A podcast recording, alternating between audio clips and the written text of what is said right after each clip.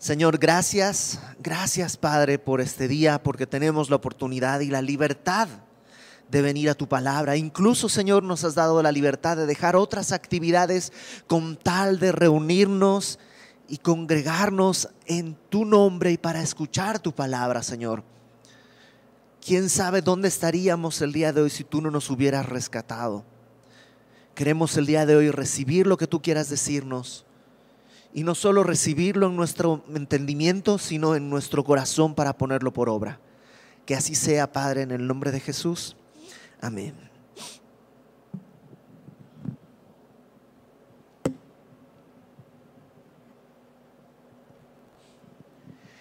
Pablo eh, ha estado en los capítulos 1 y 2 reconociendo la fe genuina que los tesalonicenses han tenido. Acuérdate que si te gusta bosquejar las cartas, podríamos bosquejar esta carta en tres, tres porciones que tienen que ver con lo que Pablo dijo que había de fruto en el capítulo 1, ¿te acuerdas? En el capítulo 1, en el versículo 3, dice que Pablo se acordaba de la obra de fe que tenían los tesalonicenses, del trabajo de su amor y de la constancia en la esperanza capítulos 1, 2 y 3 tienen que ver con eso, con el pasado, con la fe que tuvieron. El capítulo 4, la primera parte tiene que ver con el trabajo de amor que tienen y a, a partir del capítulo 4, la mitad hacia el final de la carta tiene que ver con la constancia a la esperanza segura que tenemos. Todavía estamos en esta primera sección que tiene que ver con la fe, con lo que han creído. Y de hecho, la palabra fe se va a repetir varias veces en la porción que vamos a estudiar. Pablo fundó la iglesia, estuvo tres sábados predicando ahí en la sinagoga, pero después los judíos que no habían creído montaron una turba y lo expulsaron de la ciudad. Y Pablo fue a Berea y los mismos judíos de Tesalónica fueron después hasta Berea, también para correr de Berea a Pablo y entonces de ahí es llevado a Atenas en barco. Y eh, si tú recuerdas en Hechos 17, donde está esta escena, Pablo llega a Atenas y les dice a los que lo llevaron, eh, por favor díganle a, a Silas y a Timoteo que lo más pronto posible me encuentren. Y entonces, pues Silas y Timoteo van y encuentran a Pablo en Atenas. Esto no está contado en Hechos, pero lo entendemos porque fíjate lo que dice en el capítulo 3, versículo 1. Eh, voy a leerlo desde el versículo 17 del capítulo 2 para poder entender, porque el versículo 1 del capítulo 3 comienza diciendo, por lo cual. Y entonces nosotros tendríamos que preguntarnos, pues, ¿de qué está hablando? ¿no? El por lo cual siempre es la conclusión de, alguna, de algún pensamiento. Entonces leamos desde el 2.17, dice, pero nosotros, hermanos, separados de vosotros por un poco de tiempo, han pasado unos meses, algunos calculan entre seis meses y un año, algunos dicen cuatro, cinco meses, pero no menos de eso, entre, digamos, promedio cinco meses y un año ha pasado eh, desde que Pablo vio a los tesalonicenses eh, y escribió esta carta y mandó eh, la carta y la están recibiendo. Dicen, separados por un poco de tiempo, de vista, pero no de corazón, tanto más procuramos con mucho deseo ver vuestros rostros, o sea, queremos ir a verlos, por lo cual quisimos ir a, vosotros. Yo, Pablo, ciertamente una y otra vez, pero Satanás nos estorbó. A pesar de que Pablo es un apóstol, es un apóstol, un creyente genuino, Satanás puede estorbarle. Eh, Satanás no es una imaginación, no es un ser mitológico no es un concepto que representa la maldad en el mundo, no, Satanás es un ser real, no de carne y hueso, pero es un ser real que tiene un cierto poder y una cierta influencia en la esfera humana. Y esta influencia está limitada por Dios, por supuesto. Nunca puede ir un centímetro más allá de lo que Dios le permite. Pero tiene un esfuerzo. De hecho, Pablo dice de Satanás que es el príncipe de este mundo perdón, Jesús dice que es el príncipe de este mundo. Eh, y estorbó a Pablo, pero como Pablo no pudo ir, ¿qué crees que hizo? Pues escribió una carta.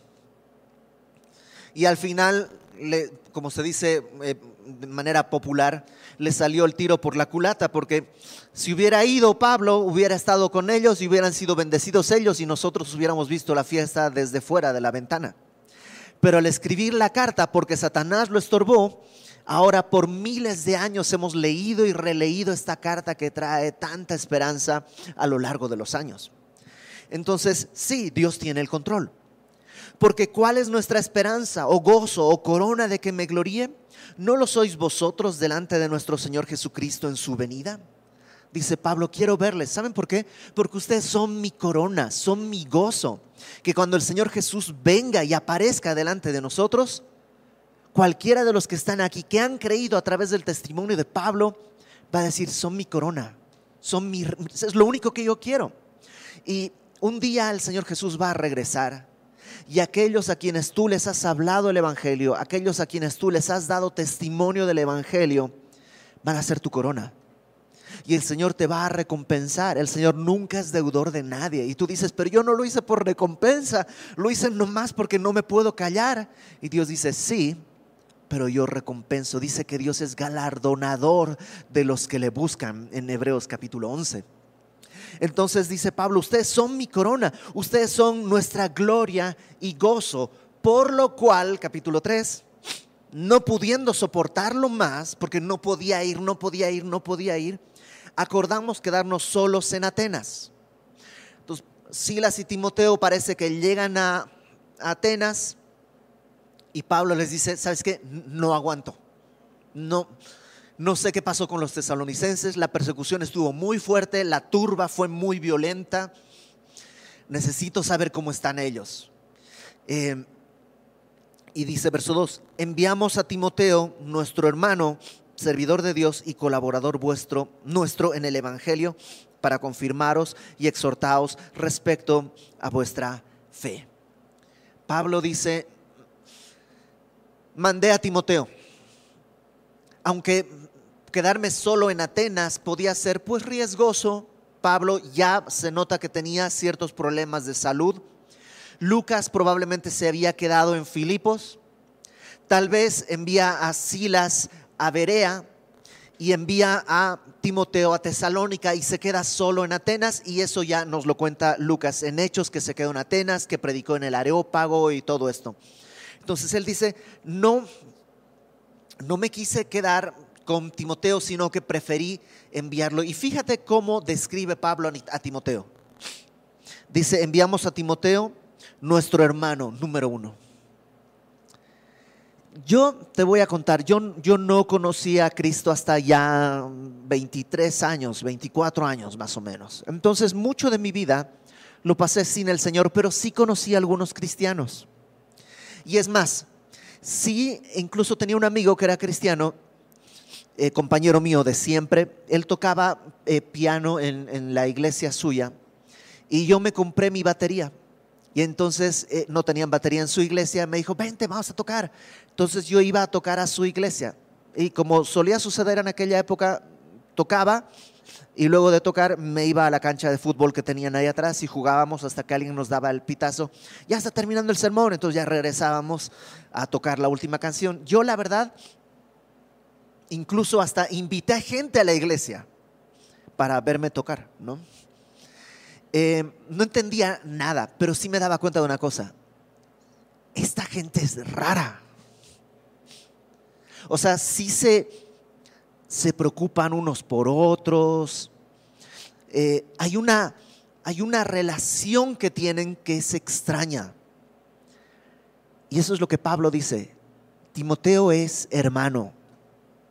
En Semilla no solemos decirnos mucho hermano, solemos decirnos más por el nombre, pero es una tradición bonita decirse hermanos porque reconoce que entre nosotros nuestra relación carnal es está en segundo plano a una relación espiritual.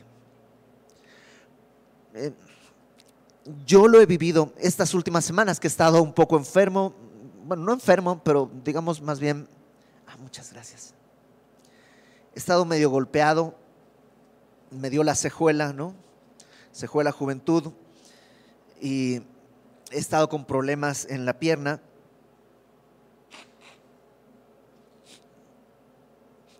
Y em, el calor de la iglesia ha sido bien bonito a través de mensajes, de oraciones, y todos lo hemos vivido así, incluso en pandemia, cuando no podíamos estar juntos, había una relación especial eso es lo que Dios espera que como iglesia presentemos de testimonio al mundo. Timoteo era eso, era nuestro hermano. Número dos dice que era servidor de Dios. Servidor de Dios quiere decir que Él está al servicio de Dios. Y pues ¿para qué otra cosa? ¿Tienes otra cosa más importante que hacer que servir a Dios? Hay otra cosa más. Servir a Dios, no necesariamente servir en la iglesia, hay muchas maneras de servir a Dios. Predicando el Evangelio, orando por otros, viendo por las necesidades de otros, atendiendo a otros, ah, haciendo lo que Dios ya te ha pedido que hagas.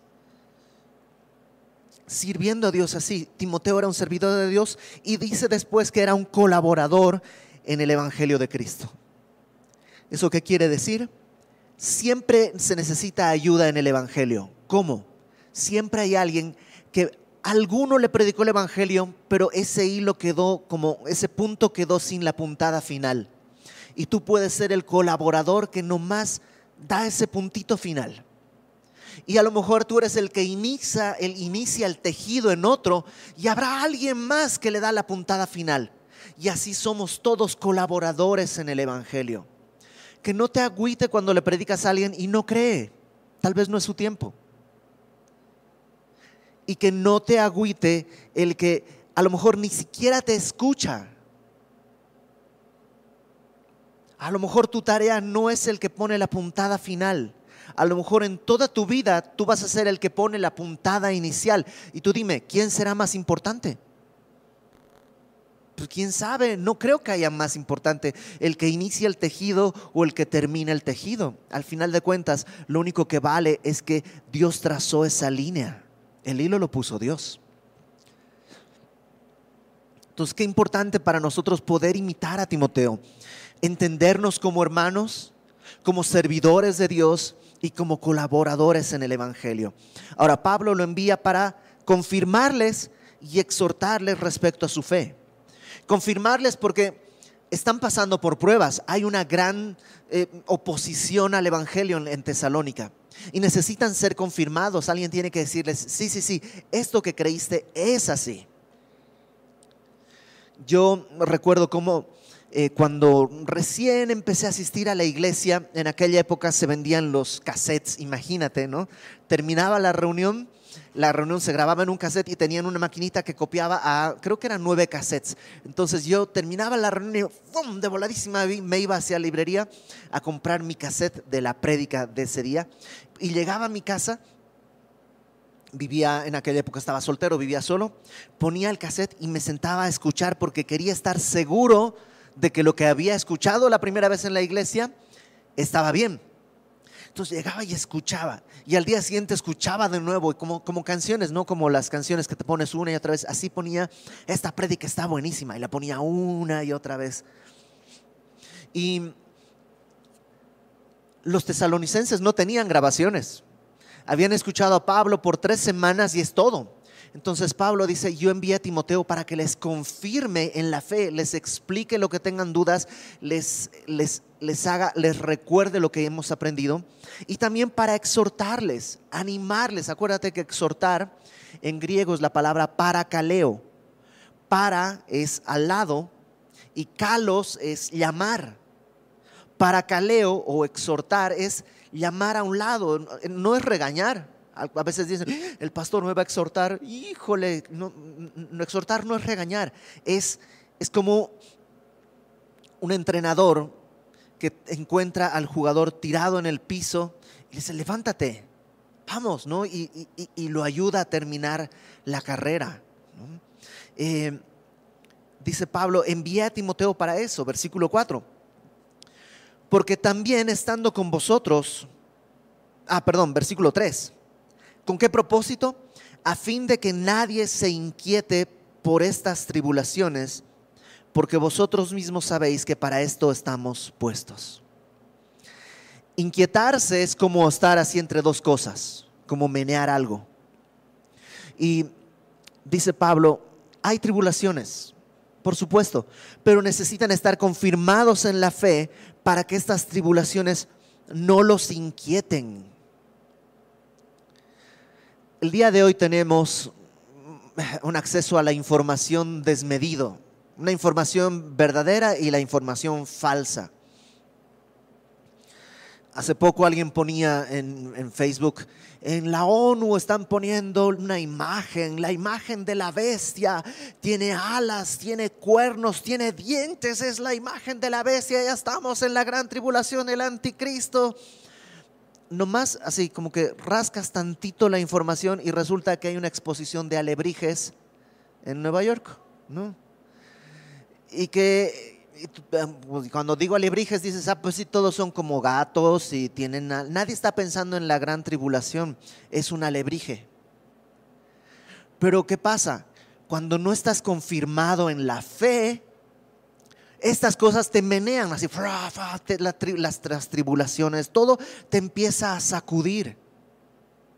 Y viene la vacuna. La vacuna es la señal de la bestia y no sé qué. Cuando alguien me ha preguntado, Ibert, ¿qué hago? ¿Me vacuno o no me vacuno? Mi respuesta es, pregúntale a un doctor en quien tú confíes. Porque la vacuna es un tema médico, no espiritual. El vacunado y el no vacunado, los dos necesitan el Evangelio. El vacunado y el no vacunado, si son creyentes, van a ir al cielo. El vacunado y el no vacunado se van a morir algún día es un tema médico, no es un tema espiritual la vacuna. Pero es que la Biblia dice, la Biblia no habla de vacunas. Pero es que, otra vez, es un tema médico. Y en un tema médico yo no me voy a meter porque yo no soy doctor. Entonces tú consulta con tu doctor que tienes confianza. Si tu doctor te dice, vacúnate, pues vacúnate, confías en él. Si tu doctor en quien confías te dice, no, no te vacunes, pues no te vacunes y ya. No hay más, no es un tema espiritual. Necesitas estar confirmado en la fe porque todo esto va a venir de un lado y del otro. Y te vacunaste o no te vacunaste, ¿cómo no te vacunas? Y dices, qué gente tan intensa. El evangelio es más importante. No vale la pena pelear por eso. Entonces, dice, van a pasar tribulaciones, para eso estamos puestos. En inglés esta, esta frase la traducen como, para eso tenemos cita, casi casi. Cuando tú creíste en el Evangelio, sabías que iban a venir tribulaciones. Para eso estamos puestos. Pero te digo una cosa, sin el Evangelio también hay tribulaciones o no. ¿O a poco antes de Cristo todo era color de rosas? No. Claro que había tribulaciones. La ventaja es que ahora las tribulaciones tienen un propósito. Dice Pedro en capítulo 1, acompáñame por favor a la primera carta de Pedro, en capítulo 1.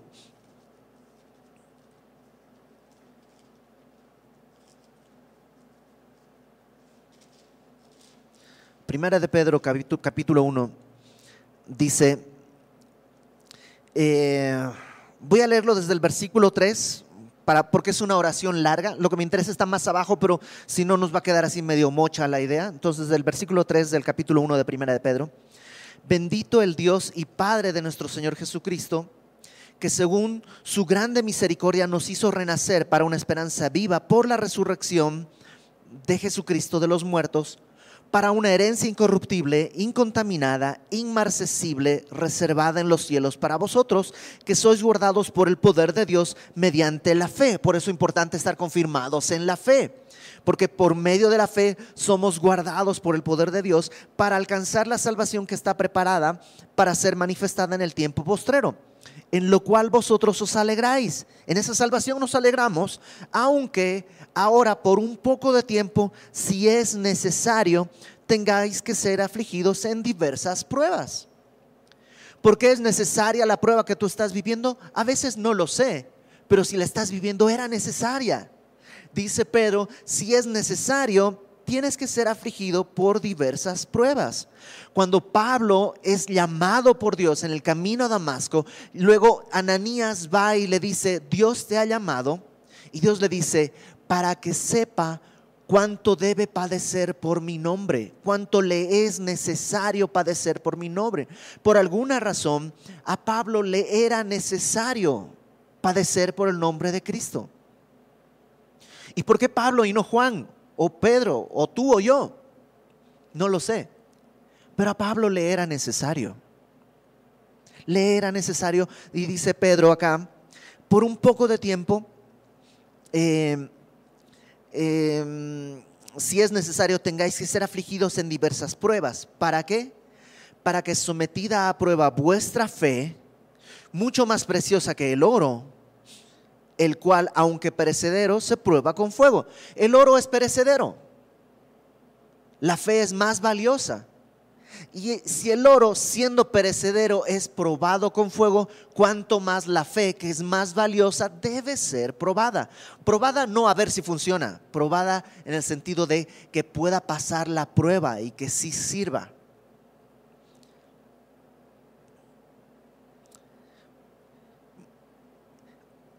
Dice en el verso 7, mucho más preciosa que el oro, el cual aunque perecedero se prueba con fuego, la fe dice, sea hallada en alabanza, gloria y honra cuando sea manifestado Jesucristo.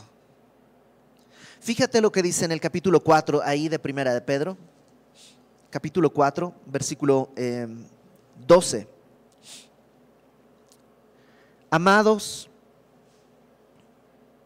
no os sorprendáis del fuego de prueba que os ha sobrevenido como si alguna cosa extraña os aconteciese la prueba va a venir, la tribulación, la dificultad va a venir. No te sorprendas como, ¿qué pasó? ¿Por qué está pasando esto? Porque así es. La prueba puede venir, número uno, porque el mundo está caído. Hace 15 días, más o menos, hice esto. Así, moví mi silla medio centímetro adelante y me troné algo que me ha dolido desde entonces. Hace una semana, miércoles, jueves y viernes, no, jueves, viernes y sábado más bien, lo pasé de pesadilla. No podía sentarme, no podía pararme, no podía recostarme, no podía estirarme, no podía encoger, no podía hacer nada. Nunca he sentido tanto dolor como ese fin de semana. Ni cuando tuve a mis hijos me dolió tanto el parto, ¿no? ¿Por qué? Porque vivimos en un mundo caído, en el cual nuestros cuerpos se deterioran. No fue castigo de Dios, no fue un ataque de Satanás. Es que no es lo mismo 47 que 25 ya se siente el peso de la edad. Entonces, la tribulación viene porque pues, vivimos en un mundo caído y hay enfermedades, la gente es pecadora, por tanto hay injusticias, es propio de este mundo. También vivimos tribulaciones porque Satanás busca tentarnos para incitarnos a negar a Dios y a blasfemar de Dios tú y yo no representamos nada para Satanás, pero la imagen de Dios que portamos sí. Tú y yo para Satanás no valemos nada, pero como sí valemos para Dios, lastimarnos lastima a Dios y en eso Satanás se deleita, en el lastimar a Dios. Entonces la prueba puede venir porque el mundo está caído, puede venir porque Satanás o alguno de sus huestes ha decidido ver si puede hacer que blasfemes de tu boca. O tres, porque Dios quiere purificarte. Cuando vas al gimnasio, ¿qué es lo que te dan para levantar? Pues cosas pesadas. Si te dicen, mira, levántate este palillo de dientes, ¿cuándo vas a crear músculo? Pues jamás. Necesitas resistencia para que se genere el músculo. Y nuestra fe necesita resistencia para que se genere ese músculo de la fe. Y Dios lo sabe y empieza a ponerte, pues ahora vamos a subir pues 10 kilos más. Yo una vez fui al gimnasio. Y tú dices, pues se nota, hace mucho, pues sí, hace mucho. Fue una vez. Y cuando fui esa, esa vez al gimnasio, estaba joven, tendría 19, 20 años, yo creo. Eh, me dice el instructor, pues mira, vas a hacer aquí las pesas.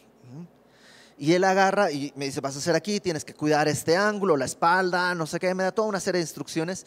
Y ya me pone en el lugar y le quita las pesas y me deja nomás el palo.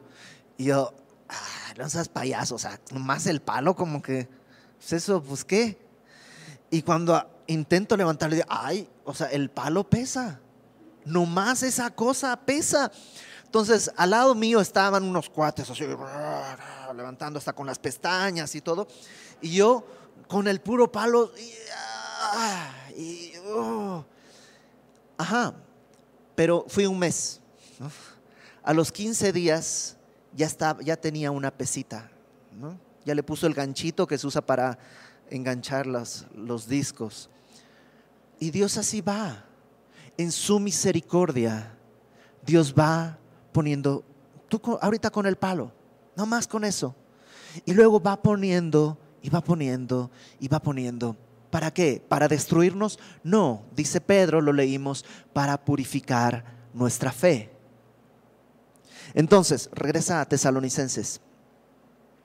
Dice Pablo, para esto estamos puestos. Que no te extrañe. Verso 4 porque también estando con vosotros os predecíamos que íbamos a pasar tribulaciones, como ha acontecido, y sabéis, por lo cual yo, no pudiendo soportar más, envié para informarme de vuestra fe, no sea que os hubiese tentado el tentador y que nuestro trabajo resultase en vano. Aquí hay un debate a lo largo de la historia de la iglesia, porque la Biblia enseña, por un lado, que tenemos una certeza en el Señor.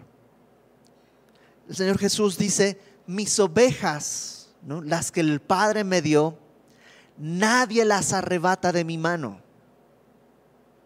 Y cuando Jesús dice nadie, ¿qué quiere decir? Pues nadie, que sus ovejas nadie las arrebata de su mano. Dice ahí, el Padre que me las dio es superior a todos y nadie las arrebata de la mano de mi Padre. Entonces, como tú, como te acuerdas cuando eras niño chiquitito y de un lado va papá, del otro lado va mamá. A ver, tú dime si alguien arrebata a ese niño. Bueno, como seres humanos tenemos un límite en nuestra fuerza, pero Dios no. Entonces tienes de una mano a Jesús y de una mano al Padre. Tú dime si alguien te puede arrebatar de ahí. La Biblia habla con toda claridad de esa seguridad que tenemos. Pero por otro lado, la Biblia también habla de la importancia de permanecer. Que la apostasía es una realidad. La apostasía es aquel que habiendo creído ha decidido rechazar la salvación. Oye, no que la salvación no se pierde, no, no se pierde, no está perdiendo la salvación, está desechando la salvación. Y yo conozco algunas personas así. Personas que estaban en el Evangelio 10 años antes de que yo llegara al Evangelio. Que servían y predicaban y componían y cantaban y adoraban antes de que yo supiera siquiera decir Jesucristo. Y el día de hoy no creen en el Señor. Apostataron de la fe. No lo entiendo. No sé de qué depende. ¿No estaban de la mano de Cristo? ¿Qué pasó? No lo entiendo y no soy teólogo para poder explicarlo y no conozco ningún teólogo que lo pueda explicar. Solo sé que la Biblia enseña las dos cosas. Que para quienes están en Cristo podemos tener la certeza de que nunca vas a decir, yo no quería pero me perdí. No, dependes de la mano de Dios y nadie te arrebata de la mano de tu Padre. Pero también la Biblia enseña que existe otra realidad. Entonces Pablo dice, en el capítulo 1 nos dijo que habían creído, que había fruto, pero ahora dice, envié para que no los tiente el tentador, no sea que haya resultado en vano todo esto. Entonces, ¿qué hago? ¿Tengo que temer? No. Y sí, Nunca temas que Dios te puede abandonar o te puede soltar o te puede descuidar. Nunca. Su ojo no se duerme, su vista no se cansa, su mano no se acorta.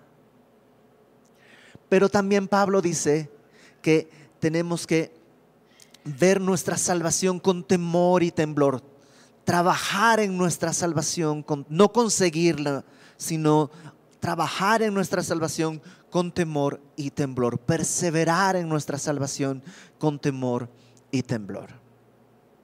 Dicen por ahí que mientras tengas temor de perder la salvación, nunca vas a dejar de ser salvo. El momento en que tú digas, yo soy salvo, no pasa nada, puedo vivir como quiera, aguas porque tal vez no estás dentro de la puerta. Estás mirando la casa desde fuera. Pablo dice, envía a Timoteo para que me, explique, me informe de, de su fe, no sea que el tentador los estuviese tentando. ¿A qué? Otra vez, a que la tribulación les haga dudar. ¿Te acuerdas que cuando Jesús habla de la parábola del sembrador, dice que una semilla cayó a la orilla del camino, entonces las aves vinieron y se la llevaron, ni entró a la tierra, pero otras sí entraron a la tierra. Pero ya sea por el afán de este mundo o por las tribulaciones, la semilla se secó y se marchitó y no hubo fruto. ¿Creyeron? Sí, pero no creyeron con fe. Entonces Pablo dice, me preocupaba eso. Pero, versículo 6, cuando Timoteo volvió de vosotros a nosotros en Corinto, ya esto Pablo de, de, Atenas va a Corinto y ahí lo encuentran Timoteo con Silas y los demás. Dice, nos dio buenas nuevas de vuestra fe y amor. O sea, nos dio una gran noticia acerca de su fe y su amor, que siempre nos recordáis con cariño, deseando vernos como también nosotros a vosotros. Por ello, por esta noticia, hermanos, en medio de toda nuestra necesidad y aflicción, fuimos consolados de vosotros por medio de vuestra fe. Y cuando leía esto decía, sí es cierto. O sea, mi fe me consuela, Saber que yo soy salvo por la gracia de Dios, que dependo de Él, que su mano no se acorta, que su vista no se cansa, que, que, me mira todo el tiempo, mi Padre me cuida, incluso que me disciplina cuando estoy caminando mal, me consuela. Pero sabes, me consuela también la fe de ustedes. Cuando veo que hay familias que están tomando decisiones por Cristo, cuando veo matrimonios que son restaurados por Cristo, cuando veo jovencitos pasar de club semilla a adolescentes y de adolescentes ya están ahora en la reunión de adultos, de jóvenes, y digo, están caminando en el Señor, ¿sabes qué? Consuela la fe de unos a los otros. Otra vez, es la maravilla de la iglesia. Hace, hace muchos años fui a un funeral y eh, es una de las experiencias más bonitas que he tenido. He ido a muchos funerales. Pero este funeral fue tan especial. Era una, señora que había conocido al Señor desde, desde, desde pues, muy pequeña y se casó con alguien en Cristo. Nunca fueron pastores, me parece, pero siempre apoyaron misioneros, siempre tuvieron, tuvieron eh, eh, servicio en la iglesia sus hijos son todos cristianos.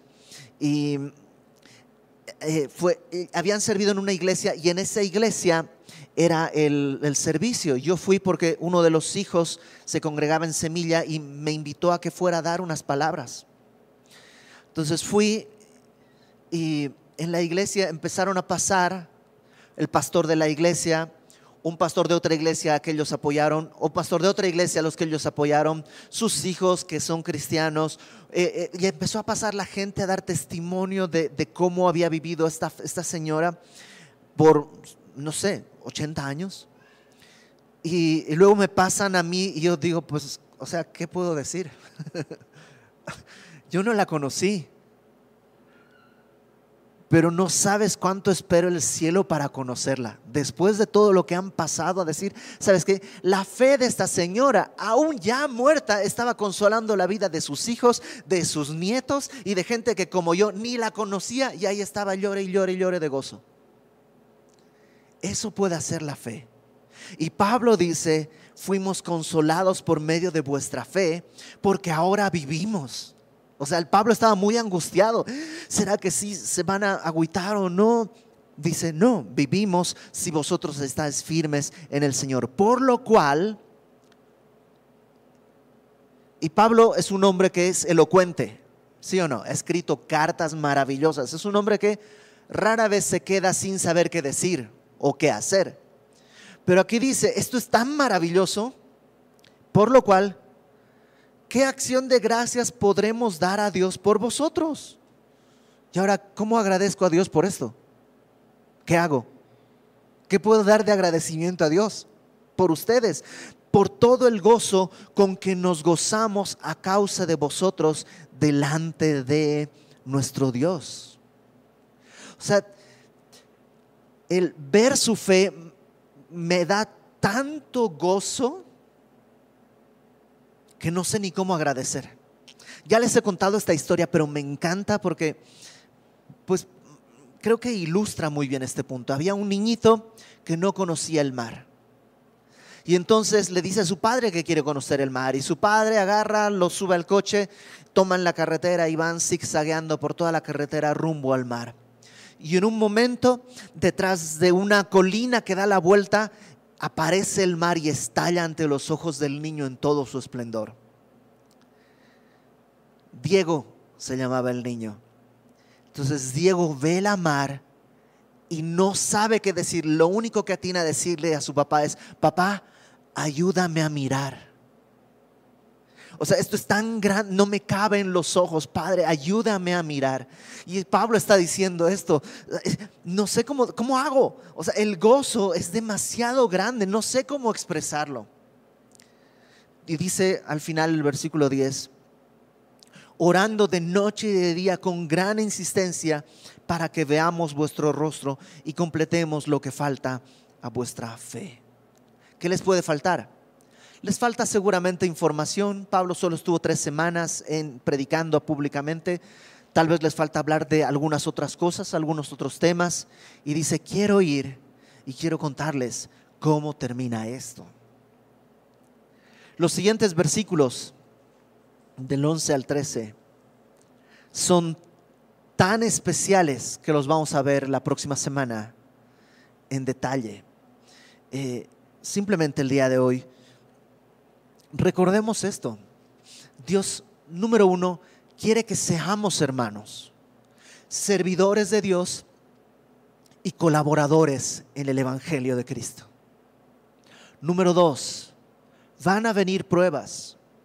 No es un spoiler, ¿no? Híjole, yo no sabía si iban a venir o no. No, pues sí van a venir. Seas quien seas y pase lo que pase, van a venir pruebas. Es más, seas creyente o incrédulo, van a venir pruebas. Pero cuando eres creyente, las pruebas tienen un propósito. No te desgastes en investigar. Esta prueba es del mundo caído, esta prueba es de Dios probando mi fe o esta prueba es de Satanás incitándome a, a pecar. Probablemente alguna vez es importante saberlo, pero la mayoría de las veces no. No es necesario saberlo. Solo pregúntale a Dios, ¿cómo quieres que tú responda en esta prueba? Este tiempo que ha sido doloroso, ¿no? físicamente doloroso, eh, ha sido a la vez un tiempo eh, productivo en muchos sentidos para mí. He tenido tiempo de orar porque hay cosas que no puedo hacer, no puedo lavar trastes, porque necesito estar de pie y no puedo estar de pie mucho tiempo. Entonces, tres cucharitas a sentarme. Dos cucharillas y a sentarme. Y ha, sido de gran bendición. No quiero decir que no me dolió. En, serio, el, sábado pasado eh, desperté con tanto dolor que tuve que gritarle a mi esposa que me ayudara a bajar al piso. Pensé que recostado en el piso iba a poder estar más tranquilo. Me acostaba en el piso, me decía, no, no, no, no, no, te jalo la pierna. Sí, no, no, suéltame, eh, ayúdame a voltearme. No, no, no, ¿sabes qué? Desvolteame. O sea, como estaba retorciéndome de dolor. Y Y fue bueno. No el dolor, pero el trato de Dios de maneras que ni siquiera puedo decirte fue bueno. Entonces yo no sé si fue la edad, si fue Satanás o si Dios quería purificar parte de mi fe. No lo sé. Solo sé que Dios fue bueno. Entonces vas a vivir pruebas. Pon tu mirada en el Señor. Recuerda que aquel que te sostiene no te va a soltar. Aférrate a la esperanza de Dios. Tenemos preciosas y grandísimas promesas que Dios nos ha dado. ¿Para qué? Para que seamos participantes de la naturaleza divina. Va a venir la prueba. Va a venir la tribulación. Agárrate de tu Señor, resguárdate en Él y la, la, tribulación, así como vino, va a terminar. Va a pasar. ¿Por qué? Porque todo en este mundo es pasajero, menos su palabra y su amor. Vamos a orar. Señor, gracias. Gracias, Padre, por esta esperanza a la que tú nos llamas. Confírmanos en la fe. Ayúdanos a que nuestras bases de lo que hemos creído, de quién eres, estén firmes cuando venga la tribulación que no estemos, Señor, eh, aventados de un lado a otro, que no estemos, Señor, inquietos eh, en nuestra fe, sino firmes en lo que tú nos has dicho. Y que esa fe, cuando tú desees probarla, sea hallada en alabanza y gloria cuando tú te manifiestes, Señor. Y que esto pueda traer consuelo no solo a nuestra vida, sino también a nuestros hermanos, a quienes anhelamos servir por amor de tu nombre. Haz tu obra en nosotros, Señor. Te lo pedimos en el nombre de Cristo nuestro Salvador. Amén y amén.